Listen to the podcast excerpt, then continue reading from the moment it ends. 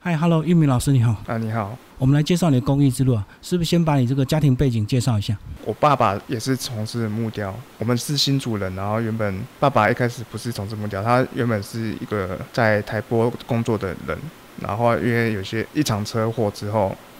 就刚好认识到我的师师公，然后他们就开始在新竹那边学那个平面的产业的木雕，然后直到我的大师伯之后，发现三一这个地方木雕产业非常的兴盛，然后赚钱也也比较快，因为那时候很多那个店家都一说哦，老师我要一些木头，然后就很多人会去找雕刻师来做，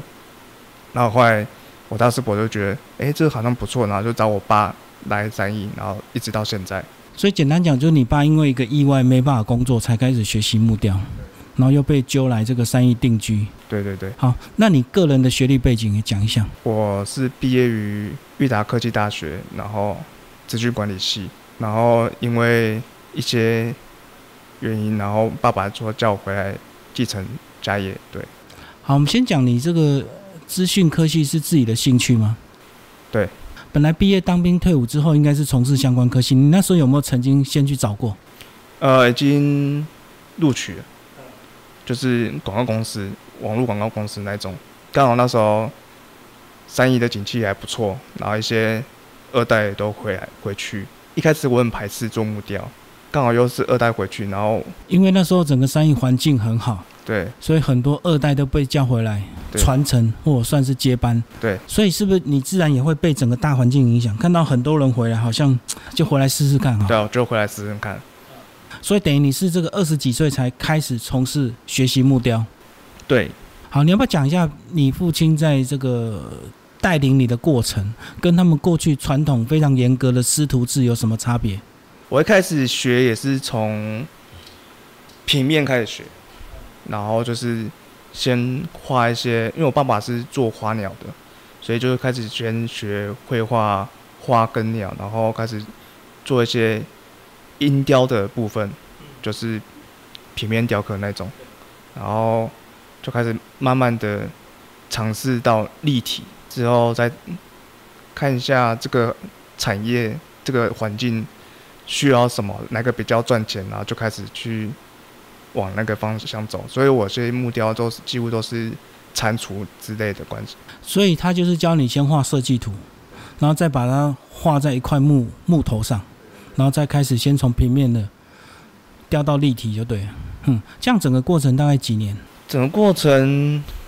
呃，一年半，然后就成熟出师吗？那时候还不成熟。就是基本功打一年半就对了，然后就开始有做一些东西，是应该是说你爸先把粗胚打好，对，教你做细部的修饰。对对对，嗯嗯，就是立体的部分，因为那时候还不会用电锯，所以我爸爸都会先把粗胚打好之后，跟我讲说哪边要开始做，然后就是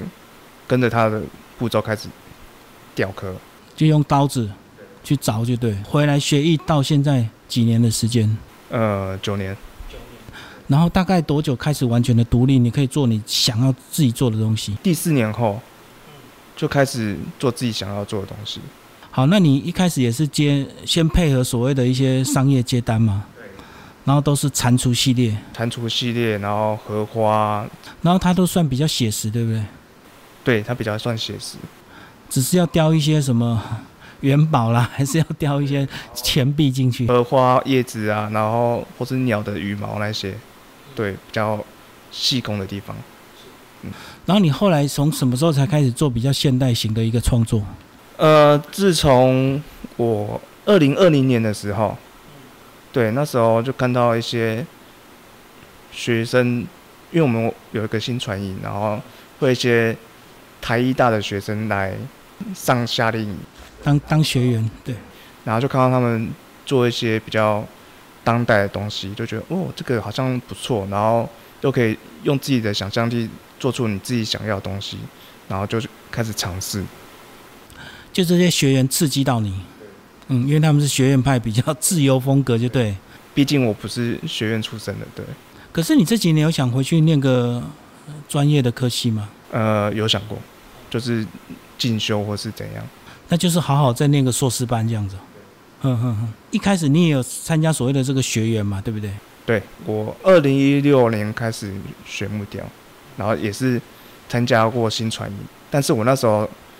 还在摸索中，就是跟我爸爸学，所以我我就是参加比较传统那一部分，就是什么花鸟啊、神像啊那些招花那些。传统班。对。那现在回来就是当助教的一个工作嘛。对，现在就是回来当助教工作。当助教是不是相对自由啊？等于是两组可以来回的穿梭去看去观察。对，可以观察他们，就是他们有什么比较创新的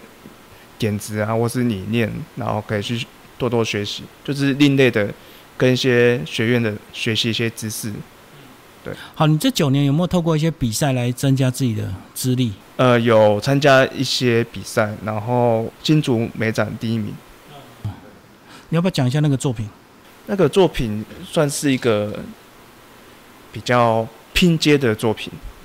因为那时候我就想说，因为现在大环境下，然后木头的来源也比较少，然后越来越贵，就对。对，越来越贵，然后就拿一些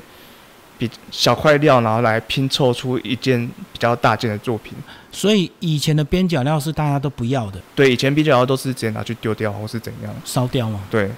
然后你就想到说这个很浪费，然后大木头也越来越不越难得到，就对了。所以拼接的手法就意外变成你的风格。对，开始开始学习拼接的风格，对。好，那你开始独立创作的时候，跟你父亲会不会有冲突？有啊，他们他还是会说，因为我的父亲他比较思想比较传统，对，然后如果我比较做一些比较天马行空的想法，后来他会说，呃，你做得起来吗？或是他不会直接直接鼓励你说，那你试试看。他就是他会以他呃比较老的师傅的概念去说，嗯，我觉得你们好像不行，因为你毕竟不是学院出身的，对。就有点打击到你，因为他们以前的想法就是木头，第一个搞不好木头本身就要很好嘛，所以会选木头啊，然后木头一定要完整嘛，所以很少会想到说哇，原来拼接也会走出自己的风格。那是不是得奖之后他就对你有点肯定，有，他好看，他蛮开心的。 就意外走自己的路了？嗯，不过这样等于你你们这些二代回来也冲击到老一辈的，对不对？对，其其实像一些老一辈也也会比较有创新的思想。就是时代在进步嘛。那过去传统的方式有时候可能就是应付客人嘛。对，就是收藏家。对他要什么你就雕给他，你就没有自己的想法。嗯，甚至那个形状明明不适合他，也要这样子， 对对对，所以哎因你为他要花钱嘛。跟他一起沟通，然后就是要一直沟通。对，所以在这整个过程，你也是同时有兼一些代工，然后同时有自己的创作嘛。呃，目前因为疫情之后，现在三一 E 的产业比较小，订单变少了，订单变得很少，然后就是只能一直在专磨自己的技术，或是看有什么想法，或是就是一直展展现自己的作品出去给别人知道。我相信疫情来了之后，订单变少，有些人会开心，对吧？因为时间多了嘛，就自由了。可是开心一段时间，可能又有经济压力 啊，对啊，所以又要开始拼比赛啊，或者是拼展览这样。所以你这几年也有一些展览嘛。呃，这几年就是跟着我们协会展览，然后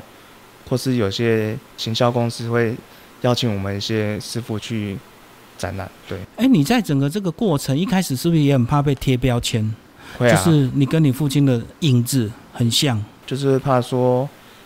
啊，那个就是谁谁谁的儿子啊，然后所以你的转折点是不是就拿到这个新竹美展第一名，就完全走自己的路？对，缺一点这个学院的训练嘛，所以有机会想要回去再好好念个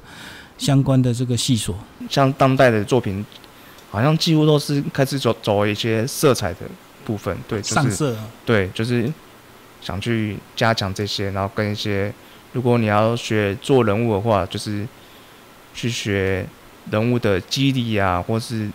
结构什么骨骼那些。对对对哦，对，以前传统都是看木头原色，好的木头不上色，对对烂对，木头怎样上色？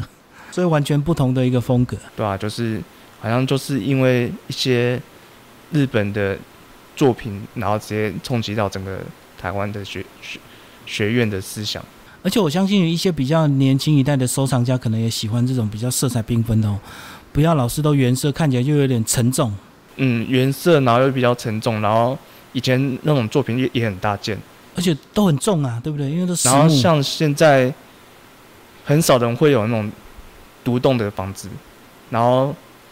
像那种套房那种收藏小件的比较小方摆便，件，对，所以你有做一些创作型的小摆件，可爱风的。你是不是有一系列的动物型都蛮蛮可爱的，有点呼应我们蓝色的地球的蓝色。对，就是我之前有做一件一个海豚的思想，就是它是一个一对母子，拇指海豚，然后它上色是以一个地球的形状去上色，然后这个可以发展一系列、啊，对，它可以发展一系列。对啊，然后都是一些小动物这样子，不是还有鲸鱼？对，金鱼它是一个呃，我的思想是比较宏观的，就是它是一个在宇宙中游游荡的一个金鱼，然后它拖着地球走。那金鱼的